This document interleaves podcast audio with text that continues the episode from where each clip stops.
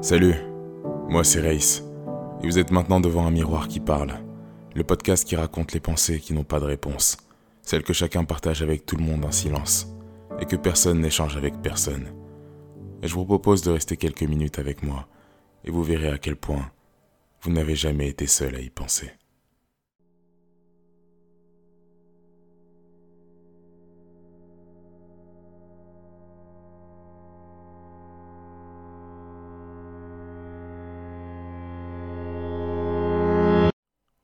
Lettre numéro 1.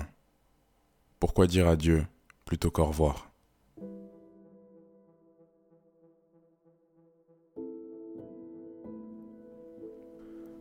On est tous coupables. Tous coupables de dire au revoir. Dire au revoir lorsque. lorsque vraiment il aurait fallu dire adieu en vérité. Mais je comprends, c'est quelque part rassurant, c'est, c'est rassurant de ne pas fermer la porte complètement, de la laisser un peu entr'ouverte, juste au cas où, et rien qu'un petit peu. Parce qu'on n'est jamais vraiment certain d'être du bon côté, du côté qui ouvre vers la liberté. Alors une toute petite ouverture, c'est vraiment tout ce dont on a besoin pour continuer de rêver, espérer, fantasmer, rien qu'un petit peu le retour d'un passé déjà trop vieux.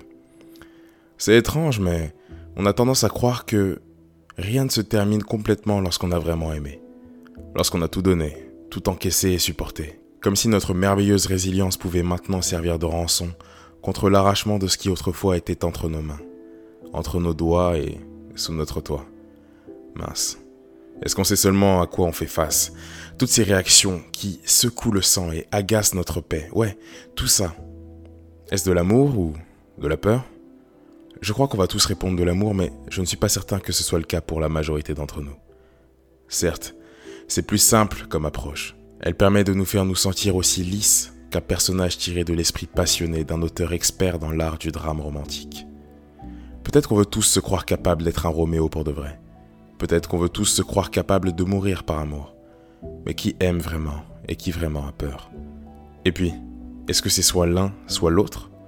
Est-ce qu'on apprendrait à fermer la porte si vraiment la peur de demain n'existait pas?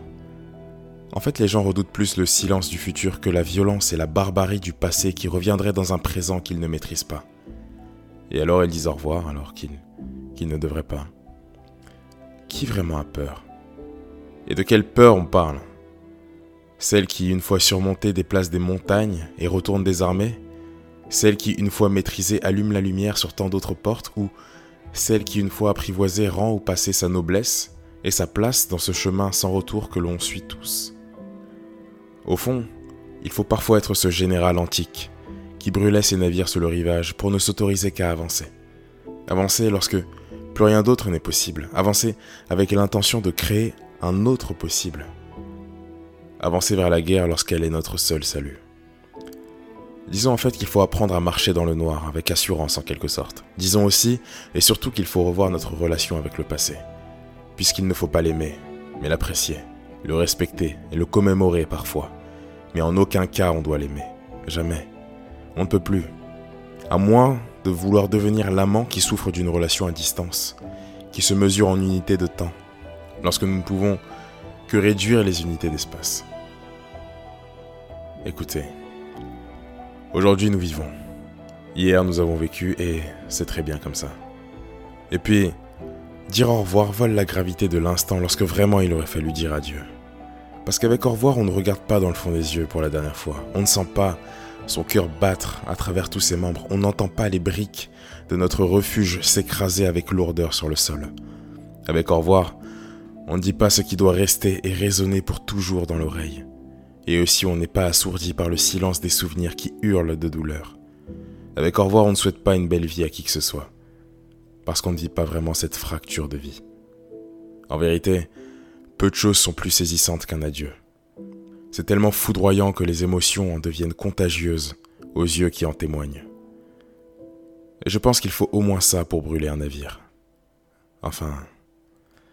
Enfin bref. Je pense aussi qu'on sait tous lorsqu'il lorsqu'il faut vraiment dire adieu.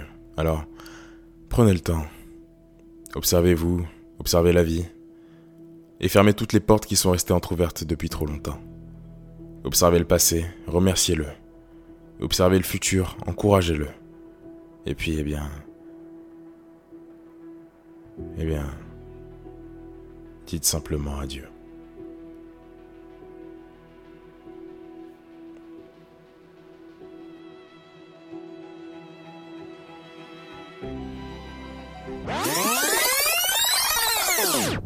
Hey, un grand merci à toi pour avoir écouté ce podcast.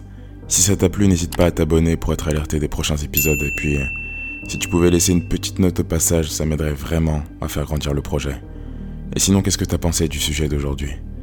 N'hésite pas à en parler autour de toi et partage cette pensée si elle t'a touché. Parce qu'il est grand temps qu'on échange les uns avec les autres sur les sujets qui comptent. Je te dis à bientôt. C'était Race. Salut.